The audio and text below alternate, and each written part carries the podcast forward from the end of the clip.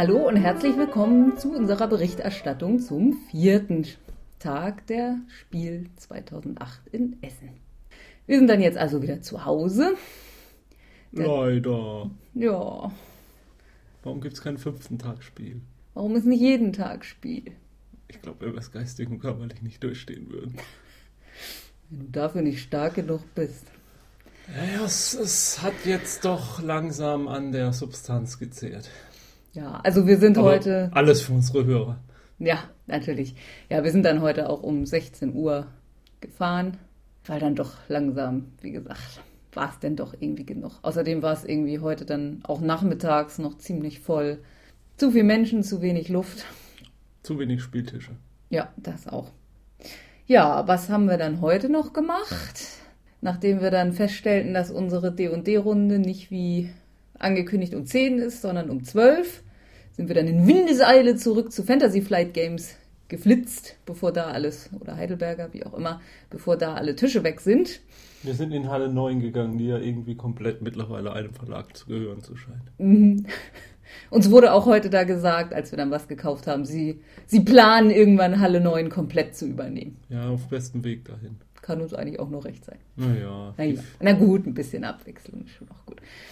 Ja, ähm, da haben wir dann heute Space Alert gespielt. Und das hat, Alarm, Alarm, Alarm. und das hat mich ja irgendwie total begeistert. Ich weiß auch nicht warum. Das war auf jeden Fall so das einzige Spiel auf der Messe, wo ich, nachdem wir dann fertig waren, am liebsten gesagt hätte, ich will noch mal spielen. Naja, wir haben es jetzt auch gekauft und werden es wahrscheinlich gleich dann auch noch mal spielen. Ich Ärmster. Mhm. Das Spiel ist die totale Hektik. Ja, aber ja auch nur sieben Minuten lang. Ja, dann ist es sieben. Minuten Hektik. Erzähl doch mal. Ja, ähm, wir haben auch schon die Tage vorher, wenn wir irgendwas anderes bei Heidelberger gespielt haben, immer diese quäkende Stimme von Space Alert gehört. Und zwar ist da nämlich eine CD bei, auch für verschiedene Missionen. Ja, man muss halt, je nachdem, welche Mission man spielt, muss man halt den entsprechenden Track einstellen. und Genau. Und dieser Track setzt einen halt unter Druck. Also sagt einem, welche Phase jetzt gerade ist und dass man nur noch 15 Sekunden hat, bevor die Phase vorbei ist und dass man jetzt Karten tauschen darf. Fünf Sekunden lang. Mhm. Und danach nicht mehr. Manchmal gibt es auch Störgeräusche. In der Zeit ist die Kommunikation gestört und man darf nicht miteinander sprechen. Was wichtig ist, weil es ein kooperatives Spiel ist. Ja, ich fange mal vielleicht vorne an. Ähm, in dem Spiel hat man fünf Figuren, die also entweder fünf Leute einzeln steuern können. Theoretisch kann einer alleine alle fünf steuern. Und diese fünf Figuren sind Kadetten auf einem Raumschiff. Der Tontaubenklasse. Genau. Ich weiß nicht, ob das offiziell der Name war, aber so wird es uns gegenüber Genau. vom Spielbär, äh, nee. Spiel der Erklärbär. Oh Gott. Der spielende Erklärbär. Ja, auf jeden Fall ist dieses Raumschiff auch sehr dämlich designt offensichtlich, weil man nicht alles von der Zentrale aus machen kann. Und diese CD sagt eben Ereignisse an und sagt dann auch sowas wie in Sektor, also die, das Schiff ist in drei Sektoren eingeteilt, in Sektor Rot ein Ereignis und dann zieht man eine Karte und dann ist da üblicherweise ein Angriff von einem gegnerischen Raumschiff, das verschieden stark oder verschiedene Fähigkeiten haben Verschieden kann. stark, verschieden schnell und das kommt dann in verschiedenen Phasen, die danach ablaufen, immer näher an das. Oh mein Gott, sie kommen direkt auf uns zu. Also und dann nach und nach liegt eben in jeder Sektion irgendwas und ähm, da muss man dann eben drauf reagieren. Da müssen die Leute ausschwärmen, einer muss da an die Kanonen gehen, einer muss da irgendwie Energie wieder nachfüllen, damit die Kanone anschließend wieder neu geladen werden kann. Und also das Witzige daran ist, dass man eben, wie gesagt, ich weiß nicht, ob es immer sieben Minuten sind, auf jeden Fall bei den Einstiegsszenarien sind es genau sieben Minuten, die man hat, um sich das zu überlegen. In der Zeit ist man eben tierisch unter Hektik, äh, ist alles sehr hektisch und man muss sich eben absprechen, du gehst darüber, ich gehe darüber, aber das ist innerhalb dieser Phase nicht so einfach, weil auch immer neue Sachen passieren, auf die man wieder reagieren muss und da muss man eben so nach und nach hinlegen, ich mache in Schritt eins das und in Schritt zwei Ja, das. also man hat Handkarten und auf denen sind halt zum Beispiel Pfeile, die einem sagen, mit welch, in welchen Sektor man mit, die, mit dieser Handkarte gehen kann. Und wenn man sie andersrum hinlegt, dann sind da eben entsprechende Knopf, Knöpfe, die man mit eben mit diesen Karten Knopf kann. A ist üblicherweise Kanone abfeuern, Knopf B ist irgendwas nachladen oder Schutzschilde. Und Knopf C sind dann nochmal Sonder. Die, das haben wir auch noch nicht Ja, kennengelernt. genau. Das ja für Fortgeschrittene. Also das kommt auch noch dazu, dass man nicht alles machen kann, was man jetzt gerne machen würde, weil einen die Karten da auch noch einschränken. Und Deswegen halt auch die fünf Sekunden, die man manchmal Zeit hat, Karten, miteinander zu tauschen, ja. wo man sich dann anschreibt. Hast du ein A? Ja, ich habe ja genau meine Ich brauche ein A, ich brauche ein A oder ich brauche Rot, ich brauche Rot. Nein, ich darf's nicht mehr. Aus, vorbei.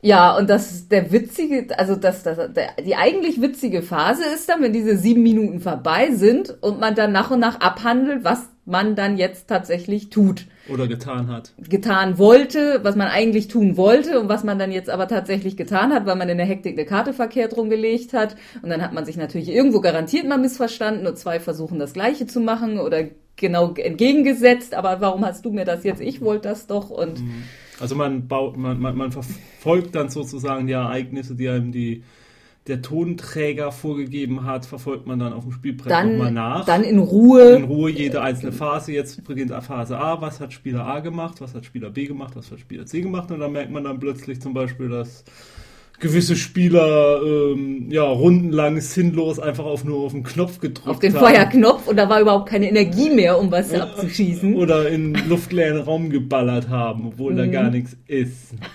Ja, äh, ich kenne nicht solche Leute nicht. Nee, das ich, ich kann mich auch nicht erinnern, wem das passiert ist. Ja, das aber ich glaube, irgendwann war, war da mal wieder Energie da, oder? Irgendwann. Aber ich glaube, dann hat jemand anders den Feuerknopf gedrückt. Dann warst du schon wieder irgendwo anders Das hingefahren. hast du ja doch verraten. Hubala.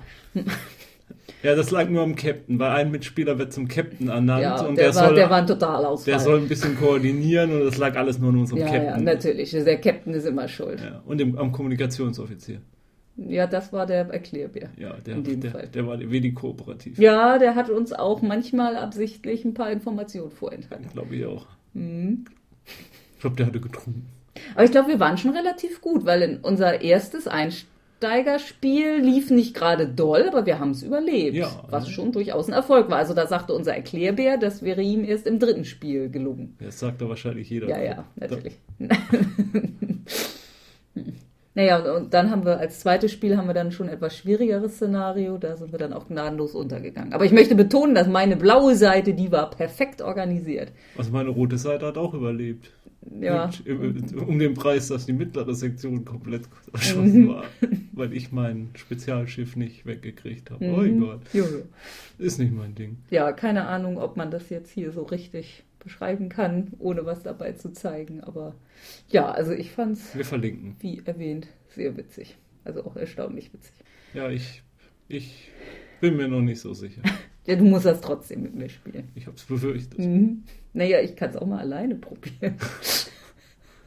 Wenn du mich dann irgendwann mal hier völlig verzweifelt am Tisch findest. Ja, ich gehe vielleicht dann so lang mal Mhm. äh, in den Wald oder so. Ja, okay, genug von Space Alert. Äh, ja, und danach war dann also die besagte D&D vierte Edition Runde. Ja. Die große, berühmte, lang erwartete vierte Edition auf Deutsch. Ja, und äh, wir haben Dungeons and Dragons vorher nicht so richtig geliebt und äh, jetzt tun wir es auch immer noch nicht, würde ich mal sagen. Also es ist schon noch netter geworden, finde ich. Also war aber auch nicht so schwierig. Also so für uns. Ja, also es ist.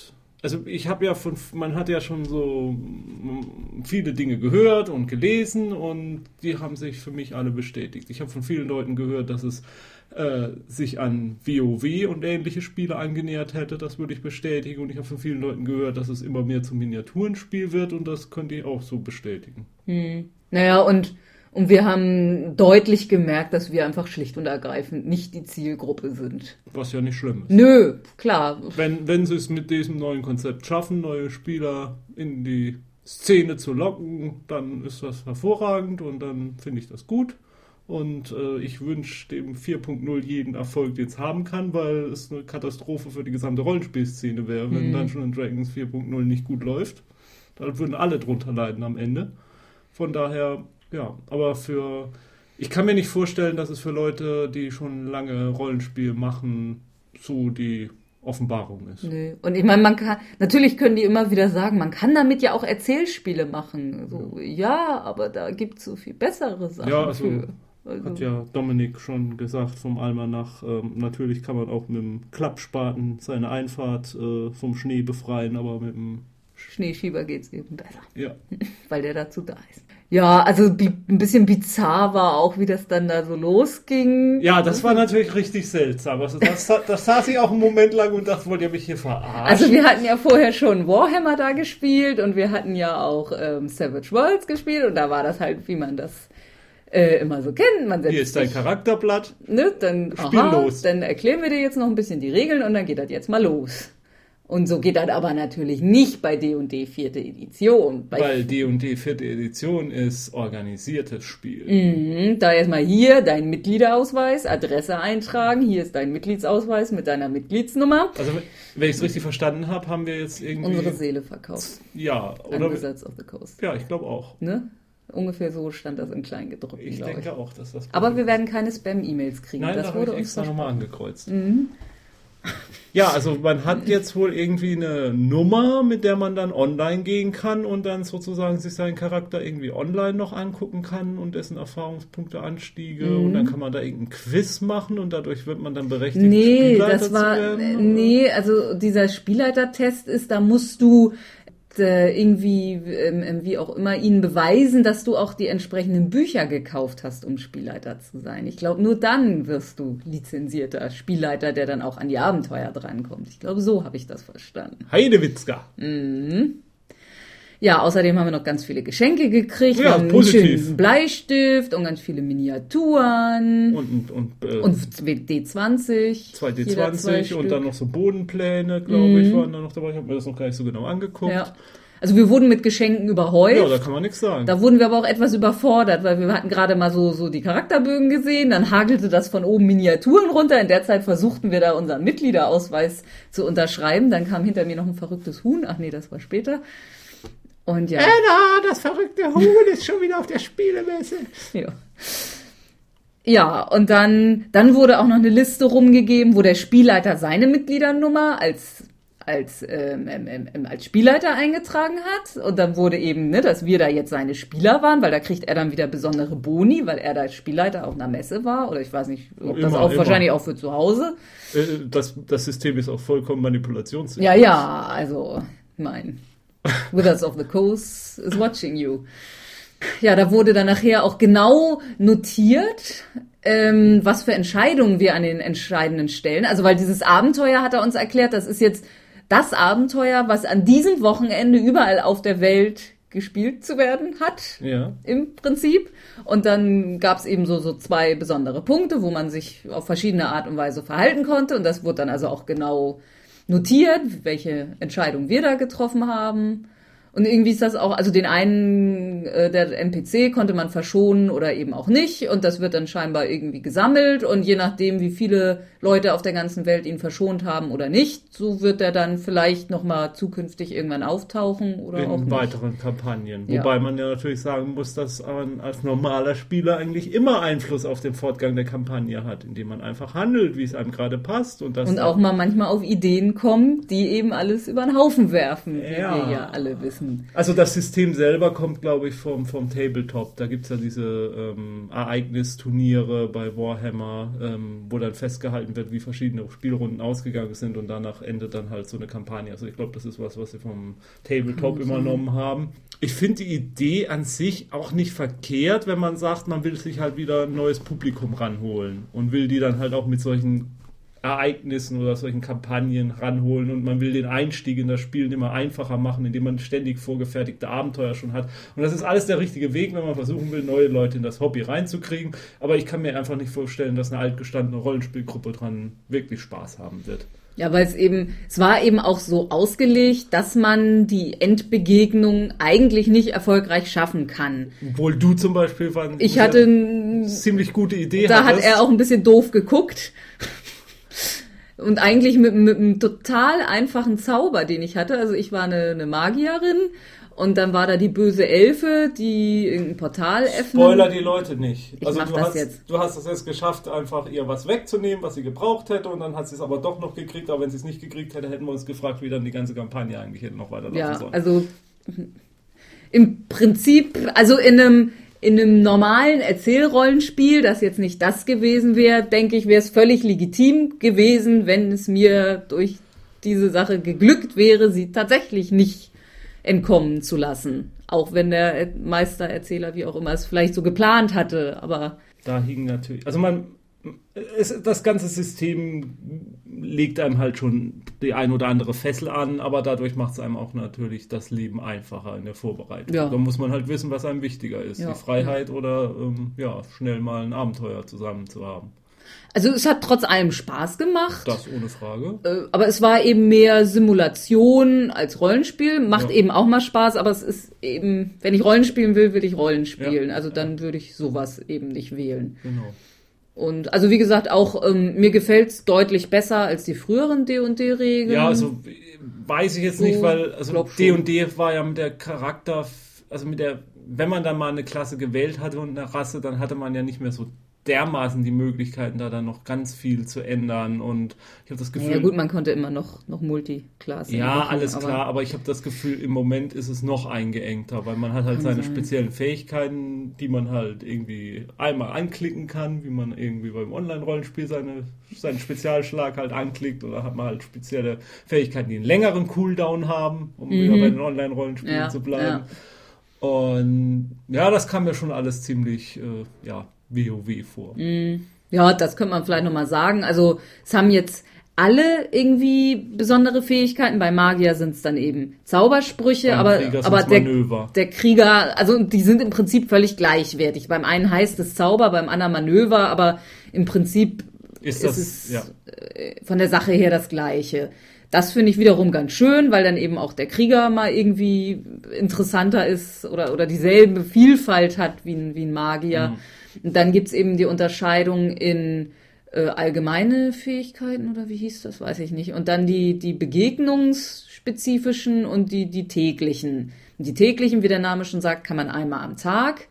Also das ist dann so wie früher auch, wo man die Zauber auswendig lernen musste und dann eben einmal am Tag benutzen konnte. Dann gibt's die, die man in jeder Begegnung nur einmal einsetzen darf. Und dann gibt's die, die man unendlich oft einsetzen kann. Und zum Beispiel sowas wie das magische Geschoss hatte meine Zauberin, dieses konnte sie unendlich oft einsetzen. Mhm. Was natürlich schon ein deutlicher Vorteil ist zu früher. Und das, der Krieger hat eben auch Fähigkeiten, die er ständig einsetzen kann, wie heftiger Schlag oder sowas. Und dann gibt es aber auch noch speziellere Manöver, die er eben nur einmal einsetzen kann am Tag. Ja. Also ich würde sagen, einfach ähm, für mich äh, vierte Edition ist äh, eine Verbesserung des D&D 3.5, würde ich schon mal so sehen, für mich jetzt persönlich.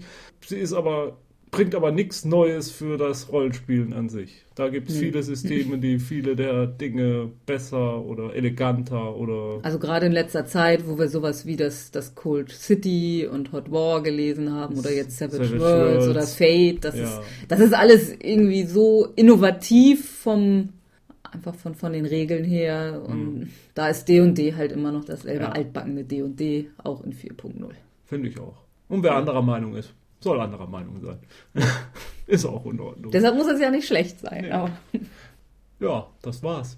Mhm. Danach sind wir nach Hause gefahren. Jo. Die lange regnerische Autobahnfahrt war jetzt nicht so spannend. Außer, dass wir da noch ein Hellboy-Hörspiel gehört haben. Jo. Das war ganz nett. Scheiße Kacke. Kacke so eine Scheiße. Kacke so eine Scheiße. Halt die Fresse, ich lasse mir nichts von jemandem sagen, der keine Hose hat. ja, schönes Schlusswort. das war unser Messerückblick, den wir dann irgendwann hoffentlich auch mal komplett in allen vier Teilen online gestellt haben wollen werden. Wollen wir nicht noch ein Fazit der Messe Ein Fazit. Ziehen? Hat Spaß gemacht. Jo, Nächstes riesig. Jahr wieder. Unbedingt. Hoffentlich. Noch ein ganzes langes Jahr. Viel ja. zu lang. Ja, vielleicht. Nützt aber nichts. Vielleicht haben wir Entzugserscheinungen, müssen doch wieder auf die APC. Hm. Nee, also als kleines Fazit vielleicht noch, äh, ich habe dieses Jahr nicht unbedingt jetzt das neue revolutionäre ähm, Konzept an Spiel gesehen, wo ich dachte, das so habe ich so, so ein Spiel habe ich ja noch nie gespielt. Ähm, alles irgendwie nochmal altbekanntes. Ja, wie mehrmals erwähnt, der Trend zu kooperativen mhm. Spielen ist offensichtlich ja, da. Also unglaublich. Jedes zweite Spiel. Und das ist ein kooperatives Spiel. Dies hier ist auch ein kooperatives Spiel. Ähm, ja, das einmal. Und wie gesagt, nicht wirklich die neuen Innovationen habe ich entdeckt. Also das, was wir jetzt hier vorgestellt haben, hat alles bekannte Mechaniken benutzt, aber durchaus halt gut, neu gemischt. Besser gut geklaut als schlecht selbst erfunden. Mhm. Die, ja, das würde ich als Fazit meiner Messe 2008. Denn spielt schön weiter. Wir werden es tun. Haben genug Material. Ja, und dann bis zum bis zu ausgespielt 6 oder irgendeinem Oder- durchgespielt Special dazwischen. Tschüss. Tschüss. Genießt die Geräuschkulisse vor der Spiel in der Cafeteria.